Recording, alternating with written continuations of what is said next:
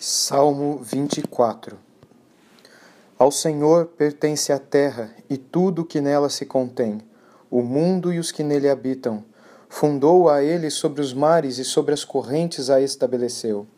Quem subirá ao monte do Senhor? Quem há de permanecer no seu santo lugar? O que é limpo de mãos e puro de coração, que não entrega sua alma à falsidade nem jura dolosamente. Este obterá do Senhor a bênção e a justiça do Deus da sua salvação. Tal é a geração dos que o buscam, dos que buscam a face do Deus de Jacó. Levantai, ó portas, as vossas cabeças, levantai-vos, ó portais eternos, para que entre o Rei da Glória. Quem é o Rei da Glória? O Senhor, forte e poderoso, o Senhor poderoso nas batalhas. Levantai, ó portas, as vossas cabeças, levantai-vos, ó portais eternos, para que entre o Rei da Glória.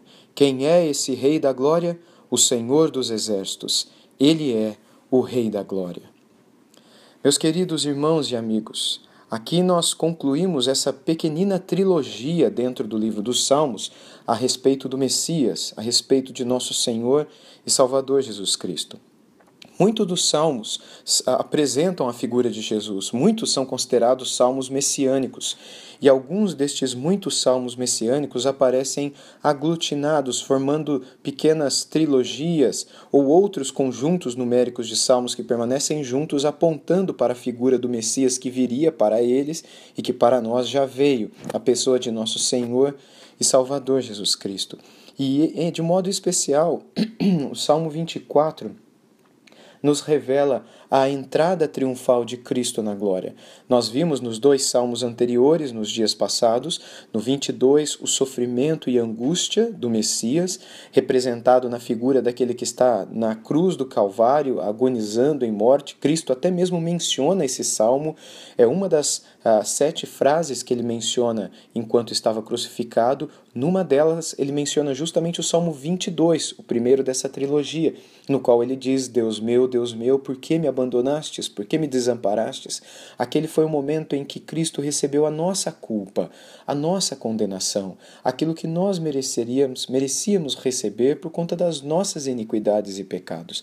Ele recebeu sobre ele e por isso foi desamparado e abandonado por aquele que é santo e que está nos céus. Ali agora ele se fez maldição em nosso lugar, para que nós pudéssemos ser feitos benditos de Deus Pai. No 23, muitos estudiosos compreendem que Cristo estava é, demonstrando sua esperança de que ele não permaneceria na morte, nem que seus inimigos triunfariam sobre ele, mas que o Senhor cuidaria dele e que, mesmo quando em vale de sombra da morte estivesse, ele não teria o que temer, pois sabia quem estava com ele.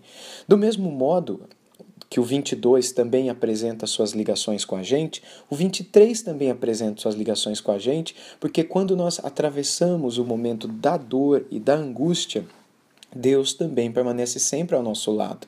E quando nós chegamos no 24, nós já não temos mais esse momento de angústia eh, e de sofrimento, nós também não temos mais esse momento de morte, agora nós temos um momento de triunfo, porque o que se revela a nós no 24, uh, para estes estudiosos, é a entrada de Cristo triunfal nos céus. Quando no verso 1 do Salmo 24 nós lemos: Ao Senhor pertence a terra e tudo que nela se contém, o mundo e os que nele habitam, este salmo já começa nos apresentando que o Senhor é o dono de todas as coisas, que Ele é quem fundou os mares, que é Ele que estabeleceu as correntes marítimas e também a forma como os ventos. Uh, uh, mudam as suas direções e sopram nas diferentes partes da Terra, criando as diferentes uh, estações e estações térmicas, térmicas e climas e tudo o que acontece nesse mundo. E a grande questão é, a partir do verso 3, quem é que vai subir ao monte do Senhor? Quem é que vai permanecer no seu lugar santo? Ou seja, quem é que vai para o céu? E a partir do verso 4 nós vemos a resposta: aquele que é limpo de mãos, que é puro de coração, que não se entrega, não entrega a sua alma à falsidade, nem jura dolosamente, é aquele é esta pessoa, essa pessoa que busca a santidade e ser puro e limpo, este entrará no céu. E no verso 6 nós lemos que tal é a geração dos que o buscam, dos que buscam a face dos Deus Jacó. Esta, assim são as pessoas, assim é a geração dos que vão para o céu. Pessoas limpas de coração, limpas de mão, pessoas que não entregam a sua alma para falsidade, nem juram uh, dolosamente. Que, que, estas são as pessoas sobre as quais a justiça de Deus, a justiça da salvação de Deus é derramada. São essas pessoas que vão para o céu. E aí então o salmo conclui dizendo: Levantai, ó portas, as vossas cabeças, levantai-vos, ó portais eternos, para que entre o Rei da Glória. Para nós fica muito claro que o único, e ouça muito bem isso, o único que é digno de entrar no céu é Jesus Cristo.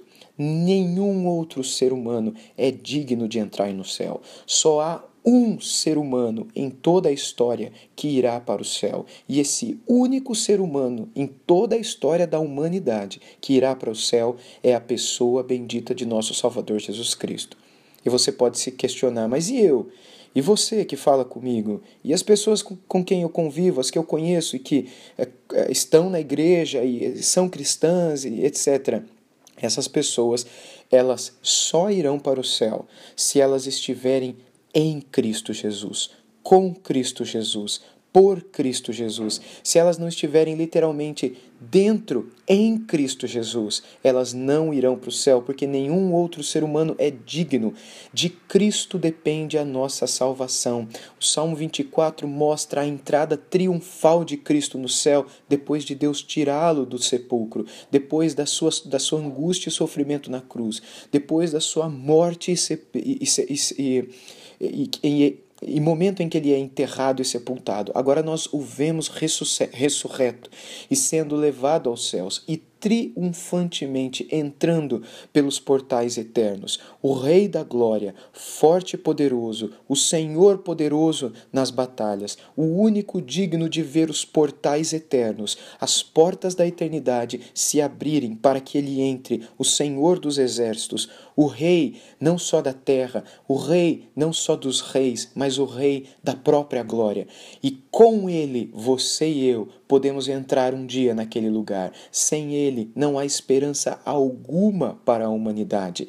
A ele pertence a terra e tudo que nela existe, mas também a ele pertence o céu e tudo aquilo que um dia no céu entrará. Por isso que a sua vida pertença a ele que a tua vida esteja nas mãos dele, porque somente assim um dia entraremos por esses portais também, triunfantemente, por causa dele, para louvá-lo do lado de lá, ao Cordeiro que foi morto, mas vive pelos séculos dos séculos. Que a ele seja a honra, a glória e o louvor para todos sempre. Amém.